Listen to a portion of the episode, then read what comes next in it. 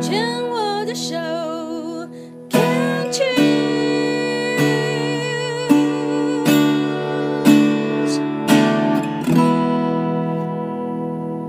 病虫害防治要继续进入第二段，跟小 A 聊一聊。有甲状腺乳突癌是在六年前发现的。先是切掉右边，然后在二零二二，也就是去年的时候，发现左边竟然也有，所以现在的甲状腺是全部拿掉。然后在这六年当中的三年前，爸爸又是肝癌，真的，我我我其实听了都好心疼，因为自己本身还是。诶，假释中感觉是假释中，嗯、对，对不对？然后呢，突然就看到自己的爸爸在这么短的时间内，嗯、而且又等于是癌症的末期，嗯，然后那个带给自己的恐惧绝对有，可是又没有地方可以去宣泄，嗯，嗯，所以你在那个时候能做的就是除了事务性的去呃尽自己该做的工作把它做完之外，你能够呼呼秀秀自己的，真的就是好好吃饭。那已经是最 basic 的了，嗯、对不对？最基本的了。嗯，然后那时候我还有去咨商，就是哦，呃，就是还有还有家属的咨商。有吗？有这个东西，有这个服务，嗯、在那个财团法人癌症基金会，然后他们就是有提供癌友或癌症癌友家属。然后心理智商就可以预约，是哦，对，它是台湾癌症基金会还是财团法人癌症基金会？因为现在有很多类似这样，嗯、没关系，大家自己去找。然后这个预约是要需要费用吗？呃，现呃，现在就是需要一些需要费用，但是是比外面的咨商就是相对比较低。然后而且他就是专注在这个癌友跟家属的议题。所以你只要去跟他讲说，我想要预约智商，嗯、然后我现在的状况是我自己是癌友，嗯、或者是我我我我家里有癌症的这个家属，对、嗯，他需要什么几等亲几等亲吗？嗯，不用不用。不用。对，然后那你自己觉得需要一些专业的协助，他就可以帮你约。对，那他、欸、我真的这么久第一次听到有这样子的服务、欸，哎、嗯，对，因为。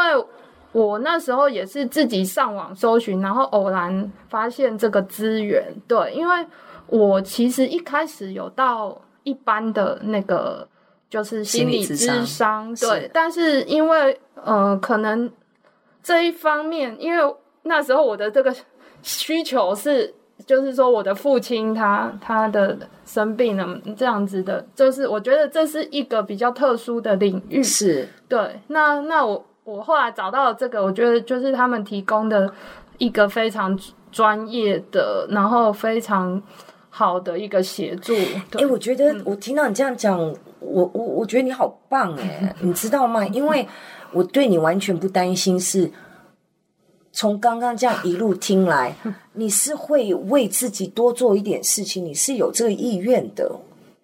因为我就是一个很喜欢用 Google 的人。然后你你你 Google 完了，你不会因为所以就打消了自己想要去做的念头，你会去付诸实行的。对，诶你是母羊座对不对？对，你看果然是行动派。我就是想说我，我反正我试看看嘛，如果不适合就算了。很好哎、欸，对，我觉得就是我也会鼓励说，如果有。有这样需求的人也可以去试试看。我可以就直接问那个咨商的费用一个小时多少钱吗？嗯、呃，现在是一千块。哦，那是真的便宜啊。对对对，嗯对。所以那一次第一次可能两个小时，那以后就是每一次都是一就一千块这样子。你认你后来我可以问一下，嗯嗯。呃你大概使用这样的服务，嗯、就是在癌症基金会的这个预约的心理咨商，你大概做了多久？哦，我现在已经去了三年了，持续哦。你觉得带给你最大的帮助是什么？嗯、呃，呃，因为它其实我的频率没有那么高，就是我可能大概一个月去一次哦。Okay、对，因为它这个服务，它提供的这一项服务，它。他的预约的时间，他不是每一天都有。嗯，对对对，嗯、所以就是，所以我去的频率就比较没有说像一般智商可能是每周。可是至少这样子一个月一次，去跟专业的助人工作者聊一聊，你自己认为带给你的一些力量跟、嗯、呃支持是什么？嗯，我觉得，我觉得他最大的帮助就是说，因为我的情绪在那当下是一团混乱，嗯，而且我是又有害怕、焦虑、伤心、失落，反正就是全都在。可是对，但是我自己听不出来，对我自己是讲不出来的。嗯、就算对，就是他会，我觉得他的好处就是。他会用专业的方式引导你，因为我其实自己也曾经试过，比如说，呃，我先把它写下来，可是还是一团乱。嗯，对。那那我觉得，因为这个是引导的方式，而且重点是他引导你，但是他不给你答案。对，对，他就是给你支持。没错。然后，而且就是我在讲述的过程中。我自然而然会讲出一些我没有想过的东西，很神奇。就是同样的一个焦虑的想法，可是当我在重新的讲述它的时候，我好像从另外一个视角去看它。Yeah，对。那透过这样子的讲述，因为可能每次去我。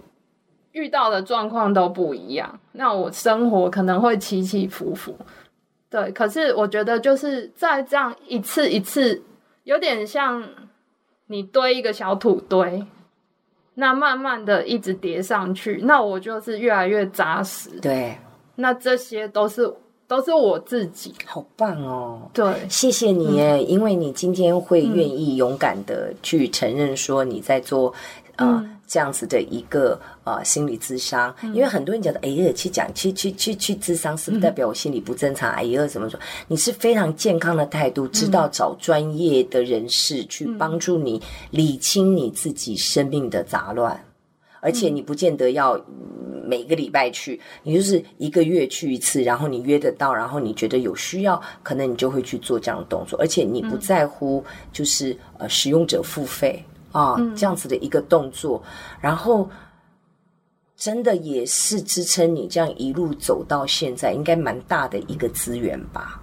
嗯，对，没错，因为我觉得就是有时候我不知道怎么跟朋友讲，对，那朋友朋友他可以，哦，我我我前阵子刚好有一个体悟，我可以跟你分享，好啊，好啊，就是。很多时候，我进去那个智商室的时候，我我心里会期待说啊，你是不是给我一些解药？可是他都不会给我。就像我在带课程的时候，学员带着问题来，我就说：你想要我给你答案吗？我会直接跟你讲说，你不要浪费时间，我不会给你答案，但我可以陪你一段，我们一起来理清一下。我可以这样做，因为对。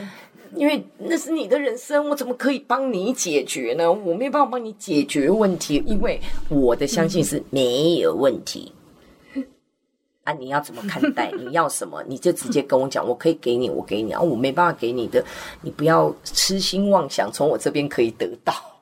对。然后，然后呢？然后另外另外一个面向就是说，你你去跟朋友讲的时候，其实你常常是希望朋友只要听你讲就好。可是朋友常常会为了想要帮忙你，就给你建议。所以我就是。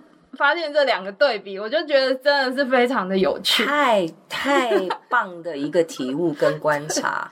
因为我现在跟我的朋友，嗯、因为我的朋友没有人的，没有几个有在上这种心灵成长课什么，嗯、或者有去智商，大家都是这种平常这种哈拉哈拉吃饭啊，大家在一起这样。嗯、可是我现在我会用这个态度告诉我朋友说，我有有需要说，哎哎哎，我发泄一下哈。我知道你爱我，但你不用想要帮我解决问题，好，你就听我讲。然后我朋友现在也很准哦，就这样几分钟，我说嗯，我就大概讲五分钟差不多啦。好，那你要回应你再回应。如果我我不想听，我我够了，我也会跟你讲，就讲清楚。然后朋友也觉得说，哎，你知道吗？这样子其实真的我也没压力耶，不然你讲了我也心疼，我老是想要帮你解决。然后他一直想，一直想，对对，然后就一直想，一直想。我说你这边想，我你听就好，哈，你听就是爱我的一种方式。我会直接跟朋友讲，真的啊。其实我也是用一个心理师的一个角度，或者是专业的助人者的一个工作的一个角度去对待我的朋友。嗯，我要什么我会直接跟他讲，然后他来问我，我会讲说，你是要我帮你想答案，还是你想要我听？嗯，我就会直接问他说：“哎，你可以帮我想一下有没有什么解答？”我说：“好，你如果要我帮你解决，我可以用我的角度给你建议，但它不是唯一的答案，重点还是你自己。”嗯，交朋友其实也是这样啊，对，对不对？好哟，太棒了，谢谢小 A 来跟我们分享。